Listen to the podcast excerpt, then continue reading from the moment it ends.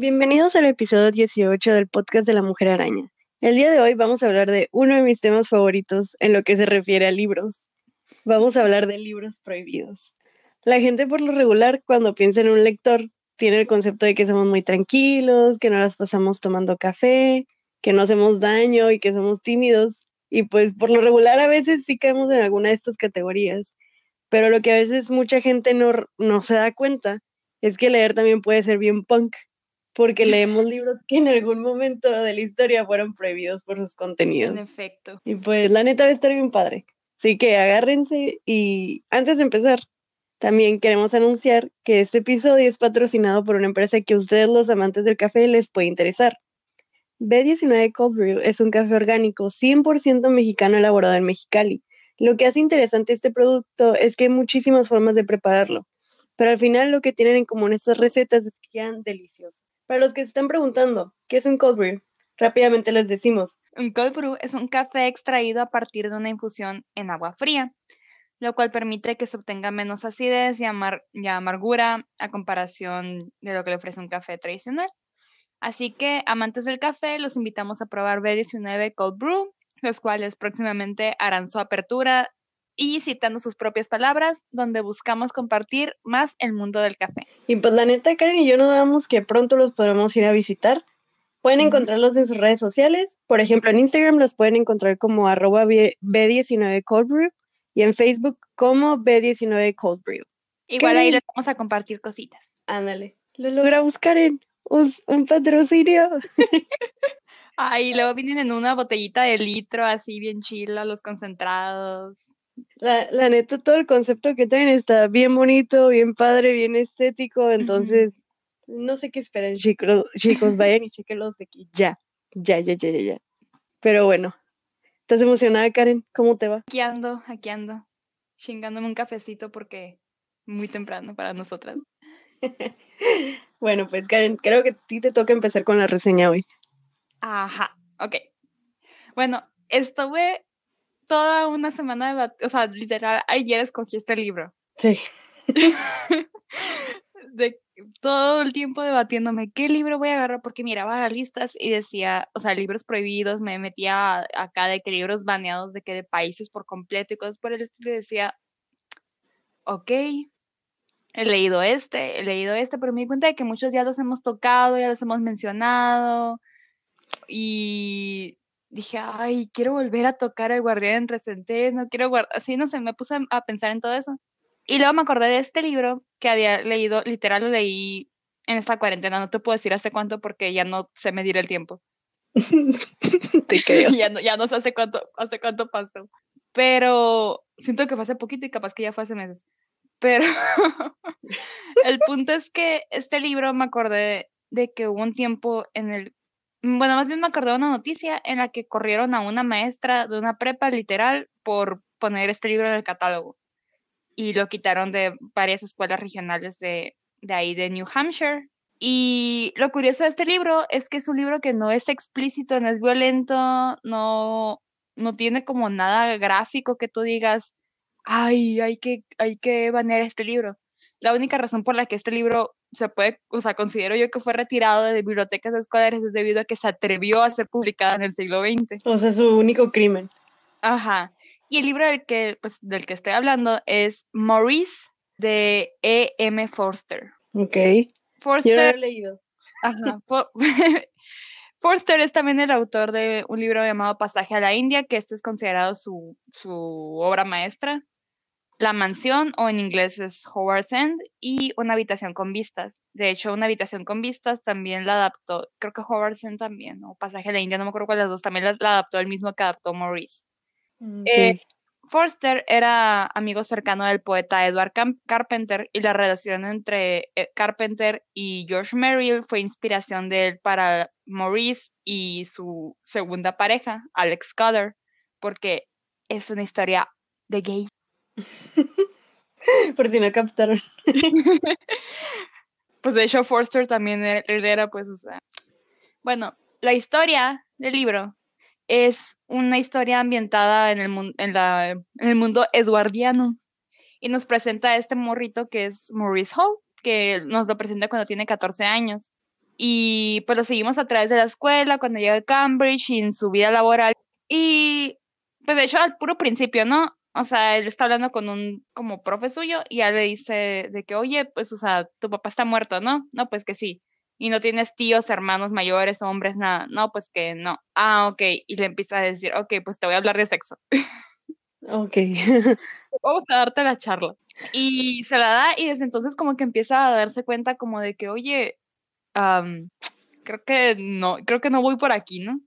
Y en eso, en Cambridge, conoce a este vato, que a diferencia de él es como de que es alguien que siempre dice lo que piensa y todo acá, y este tipo se llama Clive, Clive Durham, y se hacen muy amigos, y en eso Maurice, no, perdón, Clive le dice a Maurice de que, ah, oye, eh, ah, ¿has leído el simposio de, de, Platón? No, pues que no. Ah, léelo.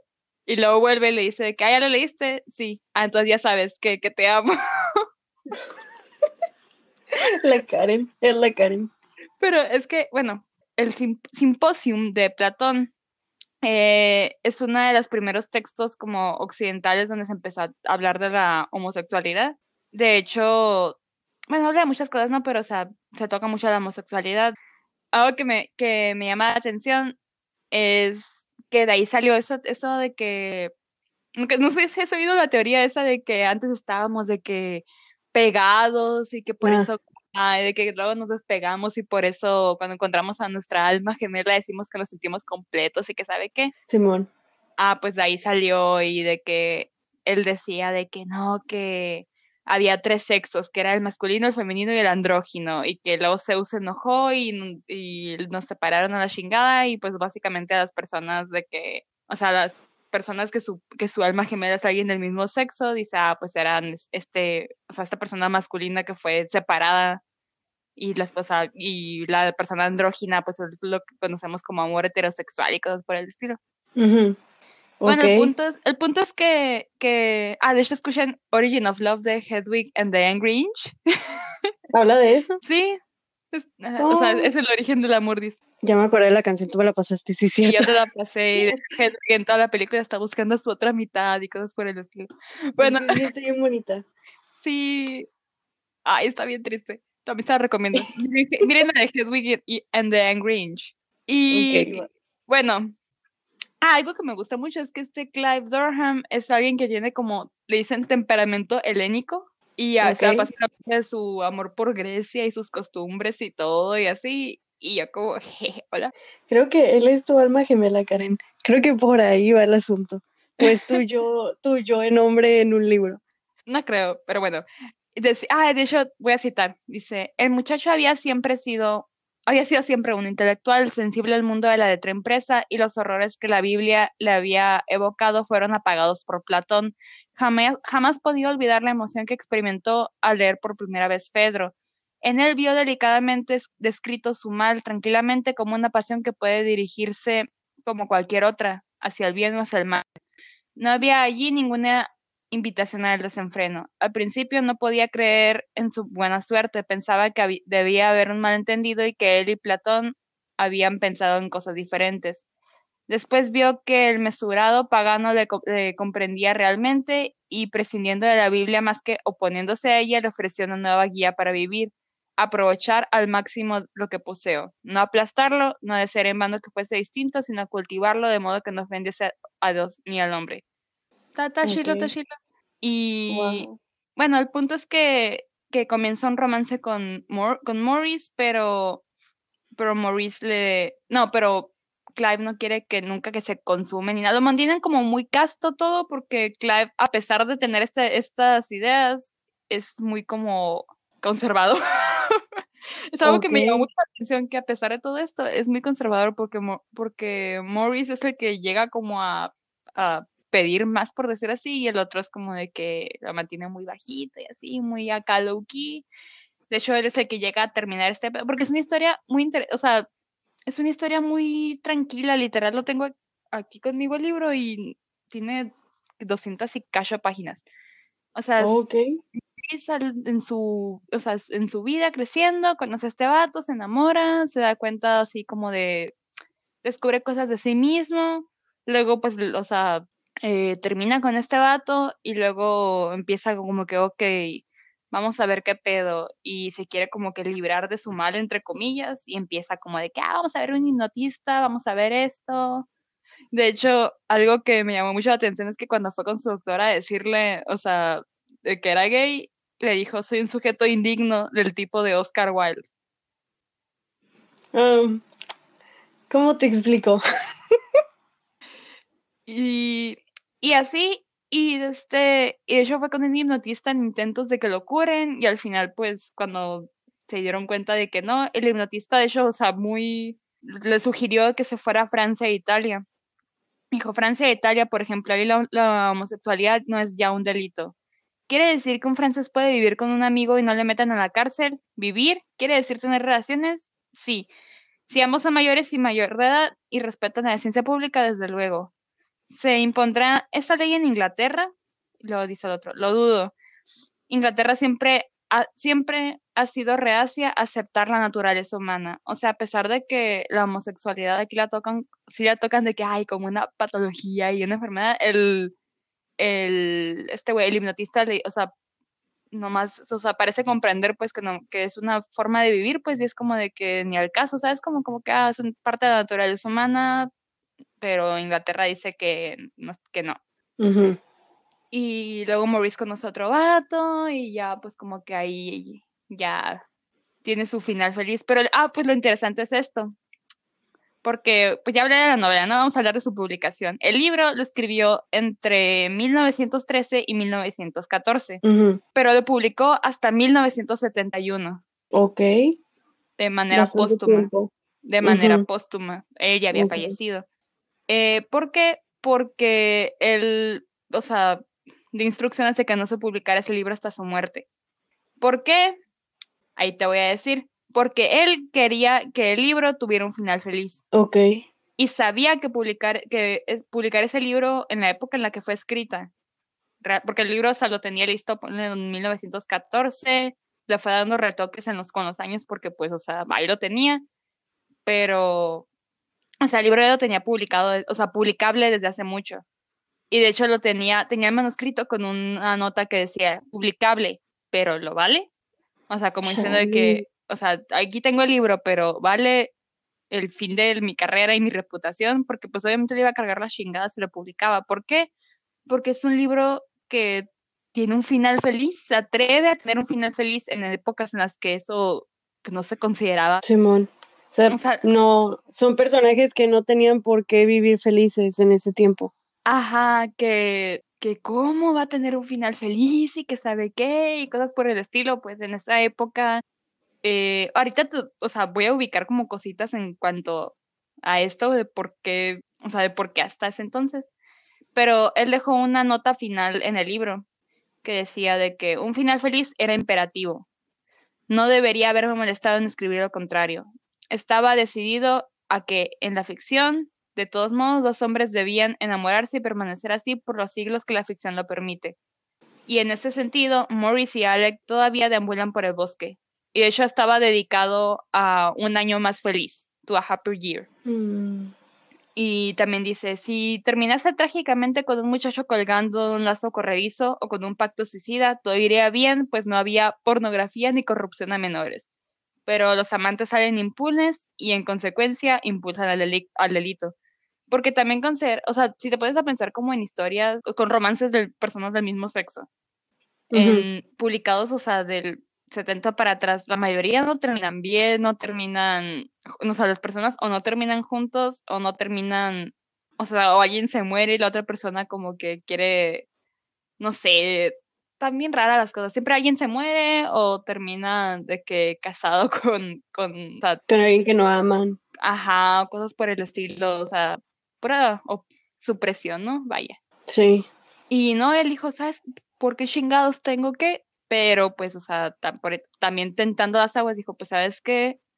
No se va a poder, ¿no? O sea, ¿por qué? Porque, por ejemplo, los disturbios, los disturbios de Stonewall, la rebelión de Stonewall, pasó hasta 1969.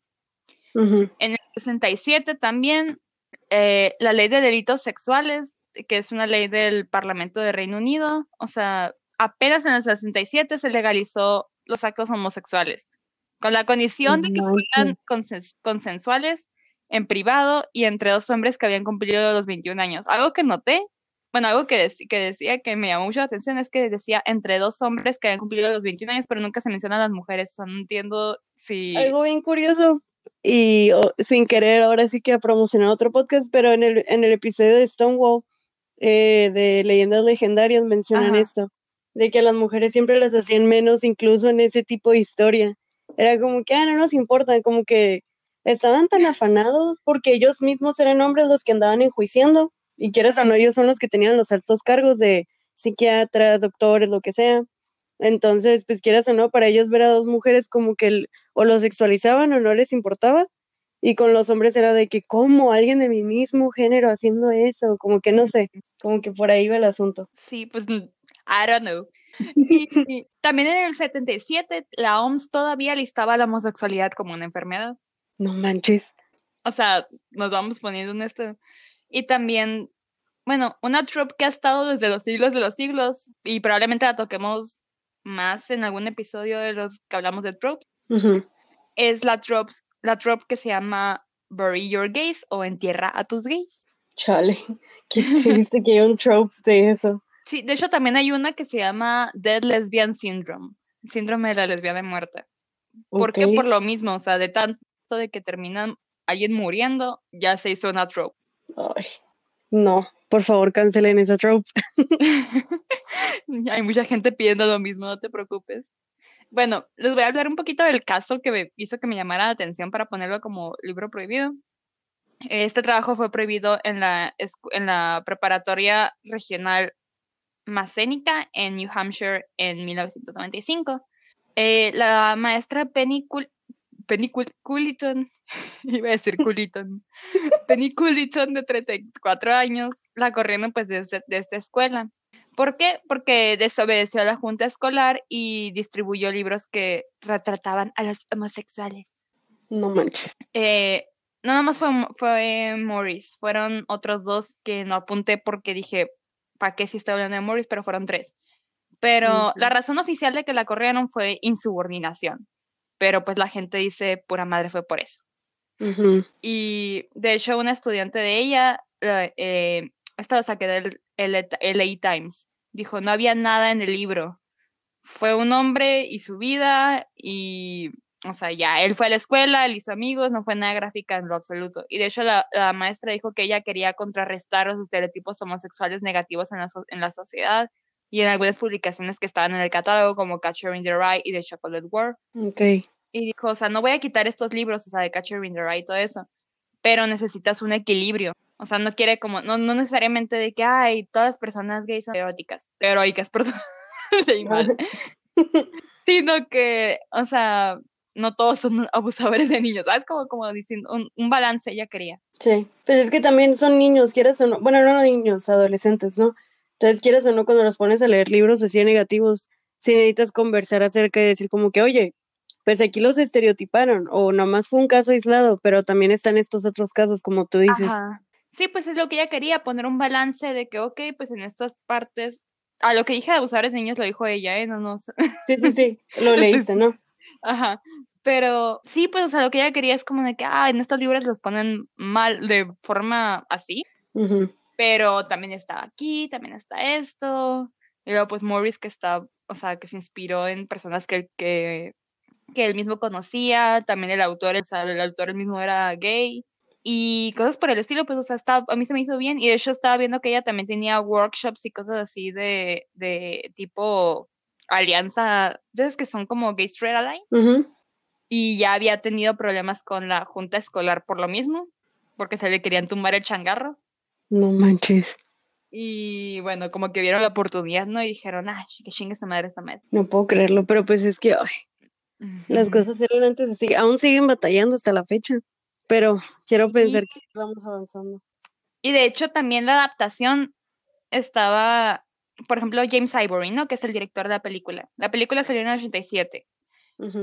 para que le dieran primero los derechos de la película, pero esto era porque porque Forster como que no, no quería que adaptaran su obra y pues a la gente que tenía los trustees, la gente que tenía los derechos, como que les decían, mm". y aparte estaba leyendo en un, en un libro que publicaron que se llamaba Filming Foster, que también tiene que ver que no es la mejor obra del autor. Ok y como que decían, ay, es que no sé, no sé si queremos que lo, publiquen, pero porque, digo, que la, que la adapten porque pues eso significa que va a llegar a más, más como media mainstream y no querían como de que, o sea, mejor adapta a otra, ¿no? O por lo menos eso decían. Bueno, el punto es que al final se la dieron, ¿no?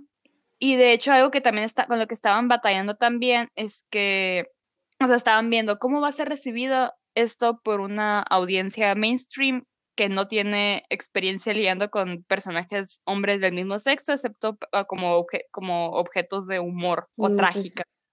Ajá. O sea, iban a ahora sí que meter algo nuevo, por así decirlo. Ajá, porque pues siempre los ponían de que como una punchline o cosas por el estilo. Y es como que no, pues esto es una historia. O sea que no. O sea que es aparte, y ya no. Y aparte, en el 87, ¿qué estaba pasando? La crisis del SIDA. True. Sí, Exacto. cierto. Y pues de hecho el, el, director como un poquito más ingenuo esperaba que la crisis del SIDA como de que dijeran, ah, ok, vamos a, vamos, están sufriendo las personas del, del, colectivo LGBT, vamos a ser no hostiles con la película, como que esperaba esto. Y sí hay críticos que sí la vieron como algo valiente, como de que, ah, sí, de que la película, ¿no? Por haber salido cuando salió y todo pero la gente, pues, o sea, de hecho el mismo, el actor de Morris, cuyo nombre no apunté y la neta no sé, pero sale Hugh Grant de joven y Jesucristo, belleza pura. eh, bueno, decía el, el, actor cuyo nombre no tengo, que, que por lo mismo del SIDA, o sea, había muchas olas de homofobia y todo eso. Y de hecho también en esas épocas, en el 88, salió el artículo 28, de una enmienda de, de ahí del Reino Unido, que es una enmienda que afirmaba que las autoridades locales, cito, no deben promocionar intencionalmente la homosexualidad o publicar material con la intención de promocionar la homosexualidad. O, mm.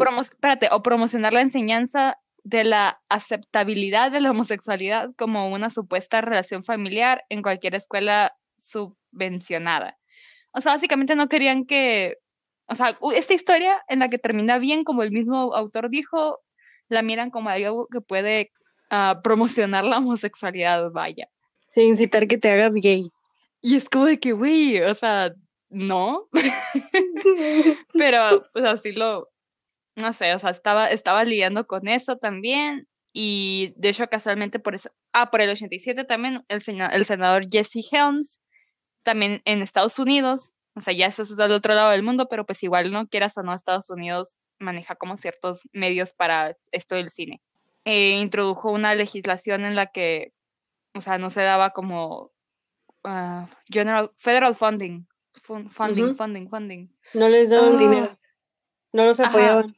Sí, no había, no había, pues apoyo de dinero, vaya, federal a cualquier actividad que, que promocionara la homosexualidad. Y esto, curiosamente, fue apoyado por ambos partidos del Congreso. De las pocas veces que los ves unidos. Ajá. y pues estaba batallando con todo esto. Y, pero pues, o sea, publicó, ¿eh? ¿eh? Sacó su película y todo. Y la verdad, la película a mí me gusta, está muy bonita. Me gusta mucho la estética, porque tiene, de hecho, muchos la meten con, con tipo Dark Academia, pero no tiene nada de Dark, es más academia que nada, porque están en Cambridge al principio. pero, pero está, está bonita, sale Hugh Grant de joven. Hugh, Grant, ¿quién es? Hugh Grant, ay, ¿dónde sale? Ay, sale... es Hugh Grant, güey. No, no, ah. me refiero a la película, ¿qué personaje es? Ah, ah, perdón. Y yo me quedé, ¿cómo que no sabes quién es Hugh Grant? no, sé quién es. Es Clive, el, el, ah, primer, el primer romance que romance. tiene. Ajá. Ok, sí lo veo, sí lo veo. Recitando su vida helénica. Ay, de hecho, en el, pues ya es que antes era como que se graduaban de la prepa y se iban de viaje y conocían el mundo y cosas por el estilo. Él a huevo quería ir a Grecia y su mamá le decía, no, güey, no te conviene. Y Morris le decía, güey, vamos a América, no mames. Y el vato, uy, yo quiero ir a Grecia. Yo soy él, no quiero ir agresivo. aquí, hasta aquí me identifico. Ay, no. Cuando empezaste a decir que decía su vida helénica, dije, o esto se va a hacer Dark Academia, o no sé, pero yo me imagino a la Karen recitando así la vida helénica, te lo juro. Bueno, eh, en resumen, esto fue Morris. Oye, cuando dijiste lo de Oscar Wilde, como que tres segundos después capté lo que en realidad significaba. Yo pensé que él decía como que, ah, no soy digno de Oscar Wilde, como que lo veía como que no era gay. Y yo dije, ¿cómo te explico? No, de, de hecho, sí vi que te trabaste y dije, ay, le, habrá llegado tarde el mensaje a la Vicky o qué. Simón, es que cuando lo dijiste dije, una de dos, o no, o no sabía que era gay, o, o, pensaba que no era digno de él, y me quedé como, no, pues, ¿cómo te explico? Él también es gay, pero ya luego fue como que mi cerebro lo procesó y dije, ay, qué pendeja. Estaba diciendo que era gay así, pues de que soy indigno como Oscar Wilde, o sea. Ay, no. Que me triguería, nomás escuché Oscar Wilde y yo, ay, mi bebé. No, así le dijo a su doctor de, y el doctor de volada captó. Y, ah, de hecho no dije de que cuando se dio cuenta pues de que era gay, dijo, no pretendía preocuparse por las mujeres, cuando el único sexo que la atraía era el suyo propio. Amaba a los hombres y siempre los había amado. Ansiaba abrazarlos, mezclar y mezclar con ellos y mezclar con, con él de ellos su ser. Ahora que había perdido al hombre que correspondía a su amor, admitía ello. O sea, y cuando el clavia le dice como de que no, güey, pues, o sea, me gustas, y el vato dice, no, espérate. Y luego como que captó y dijo, erga, güey, o sea, yo también. Pues, pues jalo. a ver, se escucha muy bonita la historia, la verdad.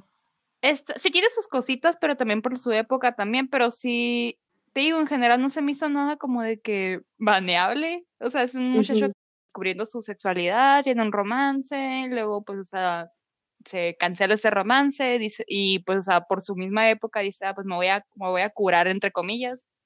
Y luego, o sea, va con un doctor, luego va con un hipnotista, y el hipnotista le dice, güey, pues, o sea, mejor vete la chingada a otra parte. Y pues así, o sea, conoce al otro vato y dice, oye, vámonos, seamos felices con nuestra vida. Pues, ajá. O sea, hay libros que siento que tienen razones como más fuertes, entre comillas, para ser baneables. Ajá. No, pues bueno. Entonces lo recomiendas el libro. Sí, está, está bonito, no he leído otros de él. Dicen que Pasaje a la India es buenísimo. No lo he leído, lo quiero leer porque dicen que es su mejor obra. Está bien. Uh, estoy lista, Karen. Estoy muy emocionada por mi reseña. No le va a hacer justicia al libro, pero estoy emocionada. Miren, el libro del, que les voy a hablar hoy es un libro que cuando buscas en, Google listas de libros prohibidos siempre sale y es un libro que leí por dos grandes razones. La primera es porque estuvo prohibido, ¿no? Y la segunda, porque al estarlo investigando en muchas partes leí que es un libro que conforme los años pasan da más miedo. Entonces dije, yo, la persona más culo del mundo, por supuesto que lo voy a leer. Entonces, les voy a hablar de 1984 de George Orwell. Ah, huevo. De hecho, también por eso no quería hablar como de que mundo feliz y Fahrenheit y, Fahrenheit y así, porque dije, ay, la vi que iba a hablar de, o sea, 1984, dije, para no estar como que por donde mismo. Simón. De hecho, en cuanto dijimos, vamos a hacer este episodio, le dije a la cara, 1984, lo pido. Y yo sabía que nos íbamos a pelear por el libro. Pero bueno. Para los que no han leído la novela, les explico rápidamente de qué trata. Winston Smith vive en un mundo distópico en el que su país controla cada paso que dan las personas, incluso vigilan sus pensamientos. Winston trabaja en el Ministerio de la Verdad, donde se, se, encarga de reescribir la historia de su, pues, de su continente, de su mundo. Y poco a poco él comienza a pensar por sí mismo y a cuestionar todo. Y pues pasan muchas cosas que no les voy a decir porque creo que necesitan descubrirlas por sí mismos, pero por ahí va la novela. Lo que sí les voy a decir son algunas cosas que mencionan en el libro, porque siento que la primera vez que lo lees te puede costar un poco de trabajo comprenderlas o recordarlas, ya que la novela en ocasiones suelta mucha información. O no sé si tú lo sentiste, Karen, pero yo al menos sí a veces sentía que soltaba mucha información y era de que, ¿qué? ¿Qué dijo? Pero ya una vez que lees a Víctor Hugo, no sientes que ningún autor te suelta mucha información. No, sí es cierto. Pero yo no he leído a Víctor Hugo porque no soy tan pro. Entonces, por eso es como que no, más que nada se me olvidaban nombres. A veces se me olvidaban los nombres, ese era el problema. porque por lo que voy a empezar es el setting de este mundo, que es con lo que batallé yo. Porque al ser una distopía sí se mencionan cambios en los países y en la geografía. Entonces, en 1984 se divide en tres grandes potencias.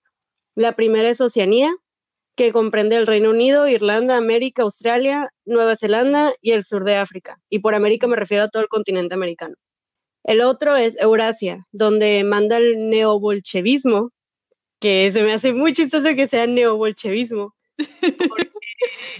bueno, ahorita digo, ¿no? Que comprende la Unión Soviética y Europa, excepto por Islandia, Reino Unido e Irlanda. Y el tercero es Asia Oriental, que comprende China, Japón y Corea. Entonces yo batallaba en la novela porque se me olvidaba qué era qué. O sea, me confundía entre Eurasia y Asia Oriental. Yo decía, pues, ¿cuál es la diferencia? Entonces, se los digo por, por si no han leído el libro, como que maybe eso los desequilibra un poco, ¿no? También otra cosa que les voy a mencionar son los ministerios. El primero es el Ministerio del Amor, que se ocupa de realizar castigos y tortura a la gente, que son miembros del partido, y les inculca un amor único e incondicional a las ideologías del partido y del gran hermano. El otro es el Ministerio de la Paz, que se encarga de los asuntos relacionados con la guerra y se esfuerza porque siempre haya una contienda permanente contra otros países. Porque según algo que dicen en la novela es que si hay guerra con otros países, el país está en paz consigo mismo. Suena algo muy gringo. Sí, me escucha absurdo, pero pues ahorita vamos a hablar un poco más de eso también. También el Ministerio de la Abundancia, que se encarga de la economía y de conseguir que la gente viva siempre al borde de un duro racionamiento. Y por último, el Ministerio de la Verdad, que es el que mencioné donde trabajaba Winston, que se encarga de manipular y destruir los documentos históricos de todo tipo para conseguir que evidencias del pasado coincidan con las verdades que da el partido. Con la propaganda, vaya. Ajá. Y por último, les voy a decir las clases sociales que se manejan en Oceanía, que es de donde vive Winston, que es donde nosotros estaríamos viviendo en esta distopía de, de George Orwell. El primero son los miembros del consejo dirigente, o sea, la gente que pertenece ahora sí que al círculo interno del partido, que, gobierne, que gobierna a Oceanía. Los otros son los miembros externos del partido único, que son la gente que son vigilada constantemente y tienen que probar su amor por el partido, que es donde se coloca Winston, que podríamos decir que es como que la clase media, por algo por ahí. Y por último está la prole, así la mencionan en el libro, la prole. es la gente que el partido mantiene pobre y entretenida para que no puedan ni quieran rebelarse. Pan y circo. Ah, de hecho sí. Y yo siento que esa es como que la información que les puede servir si aún no se animan a leerlo. Al menos yo cuando antes de, leerlo, leí estas partecitas y me ayudó un poquito más a ubicarme porque si se me olvidaban nombres o me confundía yo porque estoy en sonsa. Pero bueno.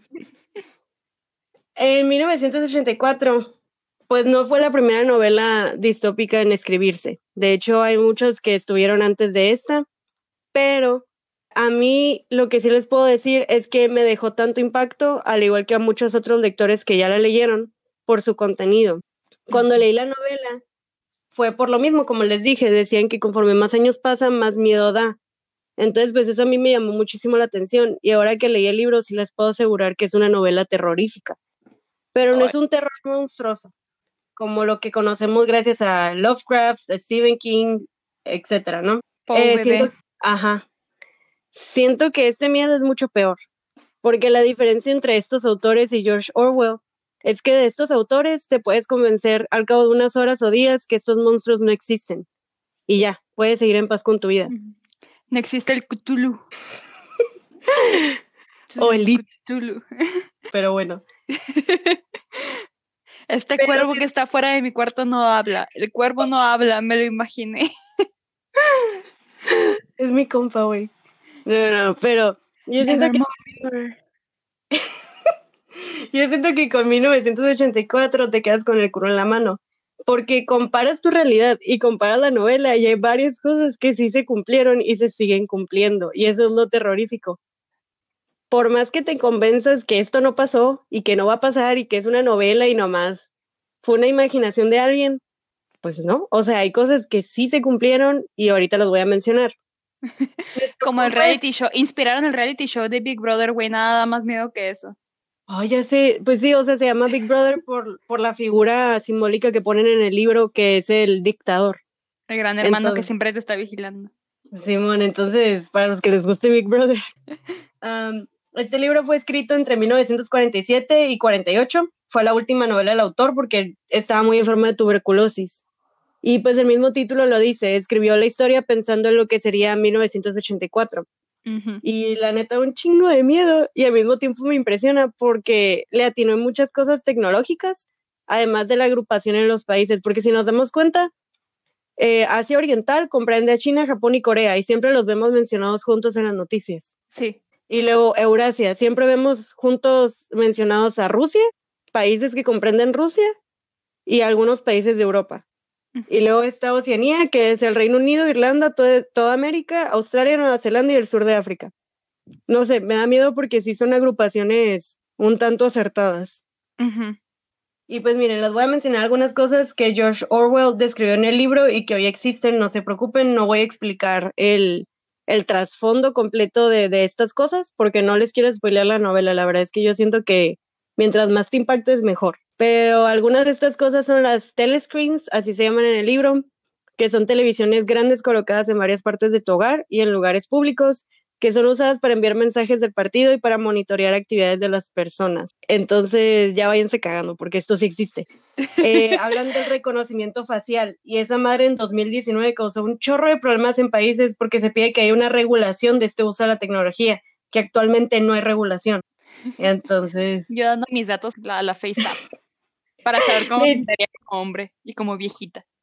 Ay, no. De hecho, leí una noticia, pero esta no, no me encargué como que de, de investigar más, que era de un vato en el Reino Unido que estaba en su oficina trabajando y andaba comiendo y se dio cuenta que lo monitorearon. ¿Cómo? No sé, pero se dio cuenta que lo estaban monitoreando a través de las televisiones o algo así y demandó a, a la empresa o algo así por porque pues es eh, invasión a la privacidad o algo así. No sé, el punto es que estuvo bien culero. Y luego fue en, Reino Unido. Y se supone que Winston vive como en lo que sería el Reino Unido de 1984 distópico, ¿no? Ajá. pues igual si la gente del FBI me, me, vigila por mi cámara de la laptop, va a, ver va a verme nomás llorando, comiendo. Es neta que se sacó un cheto del brasier, van a decir. me encantan los memes del FBI. Los amo. Así que ah, acaba, de levantar esa quesadilla del piso. Me encantan los que dicen como que, como, bro, I saved you. Y sale el vato que le envió mensaje a su crush. O algo así, que, bro, no le envíes mensaje, ya tiene a otro. O así, me da un chorro de risa. Así que, ay, mira, ahí va, con otro ataque de pánico. ya está el quinto en el día. Uno menos que ayer. Va mejorando. Ay, mírala, ya está pedo otra vez. Ay. Bueno, otra cosa que también se cumplió son los speak right, que todos sabemos que hoy en día hay un chorro de apps y muchas maneras en las que podemos dictarle a nuestro celular o laptop que escriba por nosotros. Sí. Y esto salió en el libro.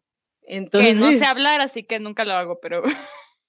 Yo tampoco no me gusta, pero pues de que existe, existe y también me cagué. Lo otro son las fortalezas flotantes, flotantes flotantes. Eh, estas las hemos visto un chorro de veces en películas de acción, de que te están transportando paqueterías en todas estas pedazotes de metal flotando en el mar. No sé si las ubicas. Pero pues existen estas madres. Es que no sé cómo llamarlas, las investigué y no supe, yo no sé estas cosas. me, quedé, me quedé bobeando en la ventana.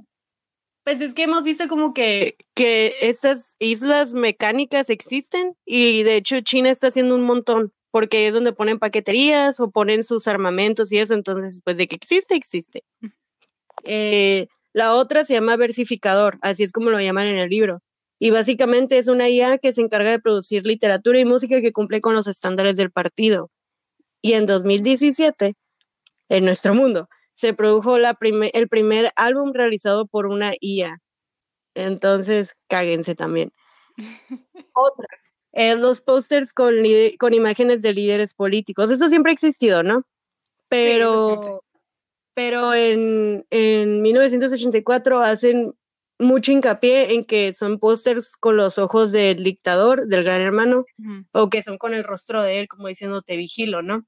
En 2018, en Corea del Norte, Kim Jong-un, no sé cómo decir su nombre, lo siento mucho, hizo esta propaganda con imágenes de él incitando a su gente a trabajar y hacerlo sentir orgulloso. Y el otro, en Venezuela, con Hugo Chávez, que mandó a hacer pósters con sus ojos, como diciendo, los ojos de Chávez te vigilan o algo así. Que también siento que estos fueron más como inspirados del libro. Que, o sea, más, más que ser algo como de que latino, fue más como de que a la gente leyó el libro y como que dijeron, ah, está vergas, y lo hicieron.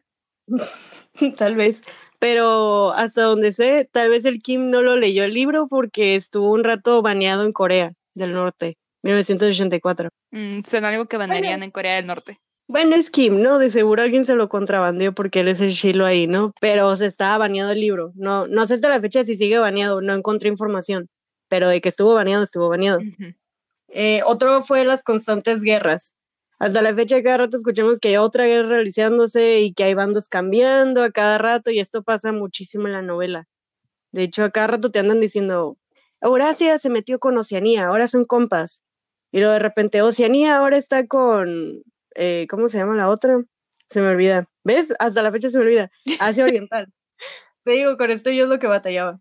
Entonces, como les digo, esto lo vemos a cada rato. Por ejemplo, ¿se acuerdan que las dos Coreas se odiaban? Y que el año pasado, hace dos años, se dieron la mano. Sí, y pues de hecho al inicio del año, ¿no? No iba a haber una tercera guerra mundial. Sí, o sea, a cada rato vemos guerras. Entonces, creo que eso también me da un chorro de miedo que le haya atinado a eso, porque bien pudo haber dicho, ah, no, esto ya no va a volver a pasar, pero pues lo peor de todo es que sigue pasando. Ah, bueno, eh, y el último punto que me dio un chorro de miedo, bueno, este no, este me dio mucha risa, pero también como que me dio como que escalofríos, fue que el punto lo llamé gente ejercitando, la gente ejercitando me da miedo. Eh, en el punto se tenía con Chloe sí, de hecho, de hecho esto es a lo que va el punto el, el Winston se tenía que levantar todas las mañanas y estaba obligado a seguir una rutina de ejercicios. Entonces, en los ochentas se popularizó los famosos videos de mujeres haciendo pilates. Acá como la Jane, la Jane Fonda tenía su video de pilates y todo eso. Y no sé ustedes, pero esta cuarentena todo el mundo ahorita estamos viendo a la Chloe Ting o a Blogilates, no sé. Entonces, no sé, me da culito que latino a eso. No a propósito, pero latino a eso. Entonces, no sé. Porque es 1984. Justo en los 80 es cuando salen estos videos. O sea, no sé. De seguro es viajero en el tiempo o algo, Josh. O, a mí no me engañan, la neta. Pero bueno. Todo está conectado. El principio es el fin y el fin es el principio. Ay, no, Karen, no supera ese final. Basta, no, vean. Ay, pero mira, ya sabes que muchas veces cuando un autor escribe un libro, la gente como que tiende a pensar como que, ah, es que se proyectaron, ah, es que son sus gustos y los escribió por eso. Y no necesariamente es verdad eso, ¿no? A veces nomás escriben un libro porque quieren resaltar una problemática o porque simplemente se les antojó y ya la bestia. Pero en este caso yo creo que la vida de Orwell le ayudó muchísimo para poder escribir sus libros. Y en este caso 1984. O sea, cuando empecé a leer su vida dije, esto es lo que yo me esperaba de un autor que escribió 1984. Ajá. ¿Qué, qué hizo? ok, ahí te voy a dar un recorrido rapidísimo por su vida. Ok. Él nació llamado Eric Arthur Blair, en 1903 en Motihari, Bengal, India. Él vivía ah, ¿es de la India? Sí, es de la India, pero era cuando la India era eh, parte de Gran Bretaña. Mm, ok, ok, ok. Por eso estaba ahí el compa. Y pues su papá era policía ahí. Y pues cuando se regresaron a Gran Bretaña, se fue a estudiar un internado y pues siempre se le dio bien la escuela y logró obtener becas a escuelas excelentes en Inglaterra. De hecho, estudió en una escuela llamada Eton. Y adivina quién fue uno de sus profesores. ¿Quién? Aldous Huxley. Le enseñó francés. O sea, por ahí vamos empezando. No, pues sí. Aldous Huxley. Sí, tú diles, Karen, quién es, tú diles, por El autor de Un Mundo Feliz. Sí, una de las otras distopías. de la, la trifecta, la santísima trinidad de distopías, un mundo, o sea, son Un Mundo Feliz, 1984 y pues el de Fahrenheit. Entonces, para que se den una idea por dónde iba el compa, ¿no? Eh, a pesar de que fue bueno para los estudios, no entró a la universidad y decidió trabajar como superintendente de distrito de la Policía Imperial de Burma. O sea, se regresó para India, pero terminó odiando su trabajo. Entonces se regresó a Inglaterra y renunció y pues se dedicó a escribir. Esto lo saqué de Enciclopedia Británica y cito, habiéndose sentido culpable de las barreras de la raza y la casta, le habían impedido, que le habían impedido mezclarse con los birmanos, pensó que podría expulsar parte de su culpa sumergiéndose en la vida de los pobres y marginados de Europa. Vestido con ropas irregulares, se fue al East End de Londres para vivir en casas de hospedaje baratas entre trabajadores y mendigos. Entonces, en 1933 publicó su primera obra, Down and Out, in Paris, en London, la cual obtuvo mucho reconocimiento por su trabajo. Pero como era un libro enfocado sin tapujos sobre la pobreza de la clase trabajadora, decidió utilizar un seudónimo para no avergonzar a su familia y continuó publicando más obras, que es George Orwell. Ese no es su nombre de verdad. Que la neta está su nombre de, de, de autor. Nunca me Se había le puesto a quedó, de investigar, no sabía que era seudónimo. Yo tampoco, por ahí leí que decían que, que el nombre se le adjuntó tanto a su persona que muy poca gente sabía su verdadero nombre, más que familia. Mm, Que tiene sentido, o sea, se escucha como un nombre real. ajá, No, y aparte como alguien que escribió pues La rebelión en la granja en 1984, como que si te imaginas que es alguien que no pondría su nombre de verdad. Ajá. Y pues en 1936 viajó a España, donde se unió a los grupos de pelea contra la dictadura del general Francisco Franco. o sea, es que lo leí y me dije, a huevo. No, no me imagino otra cosa de él. O sea, era bien punk el vato. La neta sí. Y ahí tengo otro crossover. ¿Qué otro autor tuvo participación en la Guerra Civil Española? Octavio Paz. Mm, N- No, no se conocieron, de seguro no se conocieron, pero hubiera estado bien chilo. Un paisa. La neta. Y la, la Elenita también se fue con él. Y Pablo Neruda, creo. Tuvieron que ver ahí. No sé si hicieron poemas, no lo entendí porque lo busqué muy de rápido. Pero como que se fueron a España e hicieron poemas y cosas así de, de la Guerra Civil Española. Algo así. Creo que Octavio sí peleó. Pero no estoy Ahí segura. andaban en el desmadre. Simón. Y pues a nuestro compa, el George Orwell, para sobrevi- sobrevivir monetariamente tuvo que traba- trabajar de distintas formas. Entre ellos consiguió un trabajo como productor de la BBC, donde realizaba comentarios de noticias y hacía shows donde invitaba a otros autores a hablar, entre ellos a T.S. Eliot. Chula. Cuando se estalló la Segunda Guerra Mundial le tocó hacer propagandas y eso terminó hartándolo. Y un fun fact muy gracioso para mí es que este compa odiaba la BBC, odiaba trabajar ahí.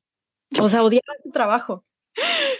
Uy, odia todos sus trabajos. Sí, él era muy infeliz con lo que hacía, él era feliz escribiendo. Y de hecho hizo muchos ensayos hablando pues de todos estos problemas de clases sociales, de lo que es la censura. De hecho, él era un gran crítico de, de la Unión Soviética. Para los que ya vieron eh, Animal Farm, que es la rebelión de la granja, se van a dar cuenta que es como que una gran crítica y un grande Sí. te odio Trotsky, y te odio Lenin y te odio Stalin y así, ¿no? Eh, pero ahí te va el fun fact. Él odiaba trabajar en la BBC, ¿no? En 2017 colocaron una estatua de él en la entrada. O sea, Te chingaste, trabajaste aquí, así que vamos a poner unas estatuas de ti. o sea, imagínate el trabajo que más hayas odiado en tu vida y que renuncies porque lo odias y que para acabarla te pongan una estatua ahí en la entrada. Bueno. Y tengo otro fun fact chistoso. Bueno, no, este no está chistoso, este está chilo. Eh, cuando Orwell publicó 1984, le mandó una copia a Aldous Huxley y el compa le contestó con una carta que la voy a publicar en, en Instagram. Y básicamente le dijo, y voy a citar una parte de, de la carta que es el final. En otras palabras, siento que la pesadilla de 1984 está destinada a convertirse en la pesadilla de un mundo que se parece más a lo que imaginé en Brave New World. Vaya. Medio leí la carta, pero Aldous Huxley como que se iba entre las ramas y como que ese hombre está muy elevado para mí. Entonces, y literal. Entonces, fue como que, ok, voy a leer el final, porque sí me empezó a confundir algunas cositas que di. Pero pues, la neta sí está no. chida la carta. Siempre los agrupan juntos, pues lo que es un mundo feliz, Fahrenheit 451 de Ray Bradbury, que también estuvo baneado en un chorro. de- hecho, los tres estuvieron baneados en un chorro de lugares. De que Simón. 1900 4 y Fahrenheit 451. De hecho, se me hace muy irónico que banearan a Fahrenheit porque habla explícitamente del banear libros. De hecho. Ay, qué buen libro. Y pues a 1984 lo banearon de muchos lugares. Por ejemplo, en 1950, o sea, el libro se publicó en el 49 y en el 50 lo banearon de la Unión Soviética porque, porque pues básicamente Stalin leyó el libro y Stalin dijo, a la bestia, esto se la pasa criticando lo que yo hago y lo baneó. O sea, George Orwell neta le cagaba a Stalin, se la pasaba criticándolo. Para los que no han leído Rebelión en la Granja, pues la neta básicamente pone como a tres puercos que son Stalin, Trotsky y Lenin. Entonces, no sé por qué Stalin se habrá ofendido. Y pues 1984 sí tiene muchas eh, críticas a la Unión Soviética. Hay muchas partes que se inspiró de ahí. Por ejemplo, el Ministerio de la Verdad, lo que hace Winston de reescribir la historia para que esté acorde a lo que dice el partido, eso lo hacían en la Unión Soviética. Y, por ejemplo, otra cosa que leí es las constantes guerras de que te alías, no te alías, te alías, no te alías, eso lo hizo también muchas veces la Unión Soviética. O sea, básicamente el libro se inspiró mucho para tirarle mierda a la Unión Soviética. Y no sé, se me hace como que muy interesante que haya tenido los huevos para hacer eso en la época en la que lo hizo. También leí que actualmente, eh, por ejemplo, Rebelión en la Granja, que es su otra obra más conocida, eh, fue, fue baneada en Corea del Norte y fue baneada en Cuba y actualmente ya no está baneada en Cuba, que en 2016 le quitaron el ban, pero que en Corea del Norte sigue baneada. Entonces, pues, por si se quieren leer algo bien punk, actualmente baneado, pues pueden echar Rebelión en la Granja también. Y si ya leyeron 1984 y les gustó un montón, les recomiendo que escuchen el disco de Muse, The Resistance, porque está inspirado en el libro. Y de hecho tiene una canción que se llama Eurasia. Está bien la canción, a mí me encantó un montón.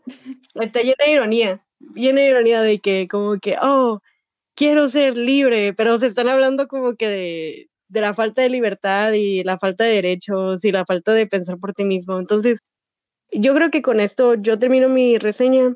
Yo la neta sí recomiendo un montón el libro, se me hizo un libro excelente. Sí es un libro que yo la verdad pensé que me iba a costar mucho trabajo leer, pero la primera mitad se me fue en friega, así que en rapidísimo, y eso me sorprendió mucho pero si les da miedo leerlo y no se sienten convencidos, si quieren algo un poquito más ligero, yo les recomiendo que primero empiecen por Rebelión de la Granja. O no sé tú qué opinas, Karen. Ay, métanse en el, de 1984, buenísimo. Yo leí primero el 84 y luego leí Rebelión de la Granja y a mí ambos me gustaron un montón. Con Rebelión de la Granja me reí un montón, pero porque todos son animalitos, entonces estoy chistoso que los pusieran como cerdos, no sé, me Y luego... Una caricatura casi casi. De hecho, hay una caricatura de, de Animal Farm y, y se ve ah, padre. que hay una caricatura. o sea, la animación está bien, bien bonita, está bien chila. Hay una película de 1984, no la he visto, no me atrae, porque pues la novela se me hizo como que tan fregona, que como que no se me antoja ver la película.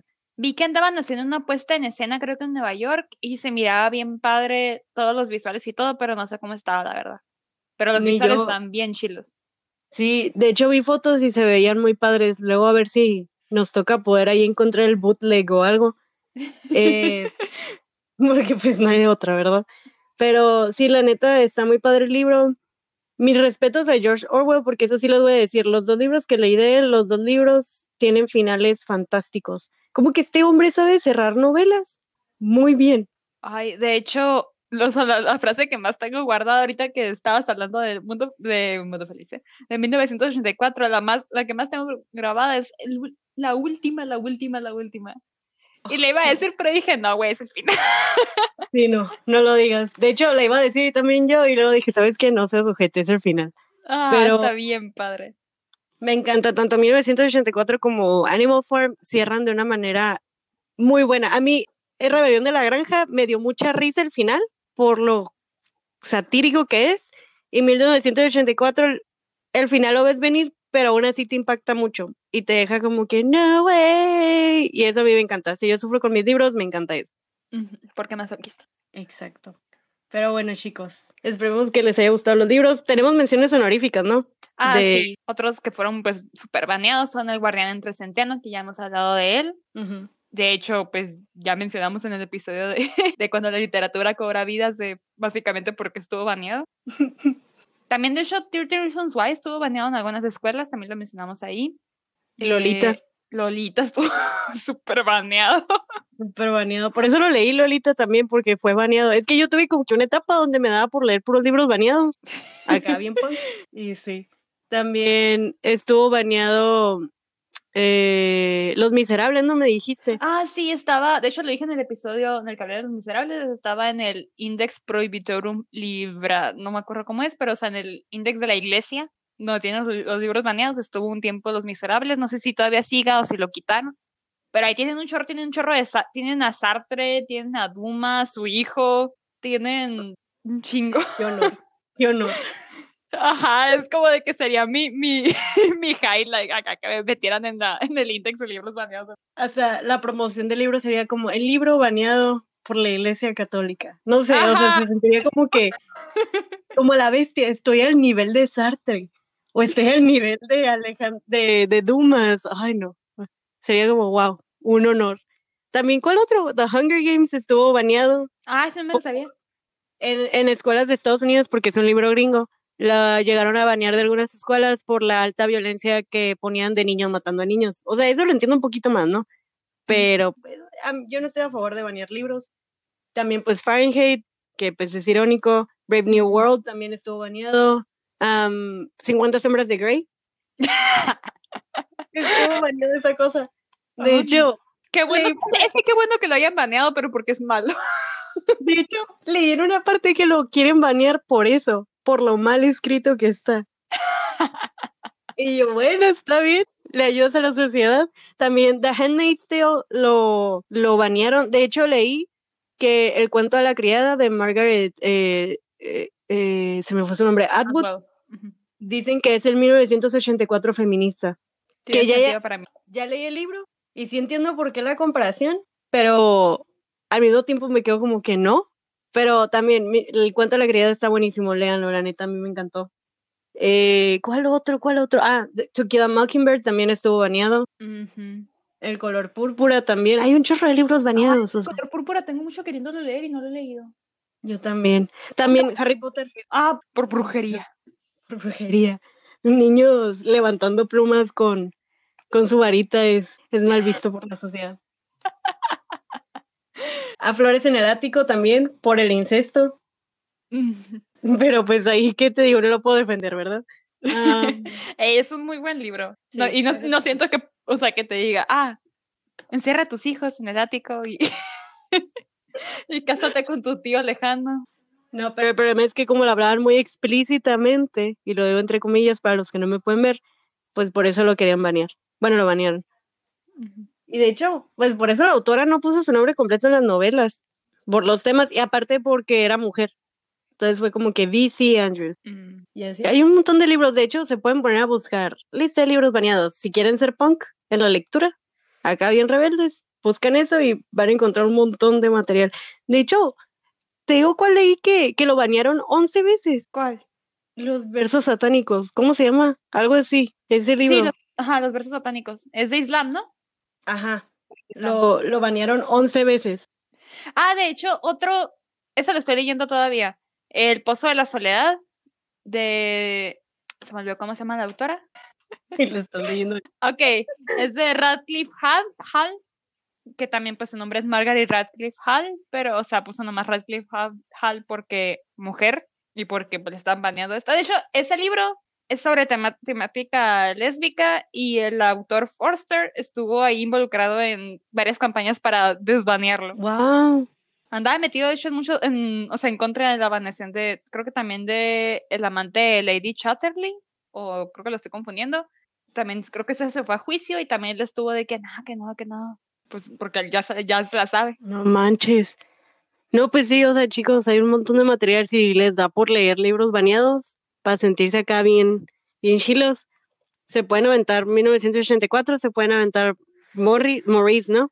Sí. Iba a decir Morris. Eh, Maurice. Y pues la neta hay un chorro de material. Y la neta, mm, ni se tienen que ir tan lejos. Hay muchos libros actuales que han pasado por eso, como dice Karen, 13 Reasons Why. El punto es que leamos. Y, y la neta, la neta está chilo como que leer ese tipo de libros porque sí te dejan pensando mucho. Por ejemplo, 1984 sí te deja reflexionando un montón y te deja bien cagado, pero es una experiencia muy grata, ya que lo acabas dices, a la bestia me eché un grande.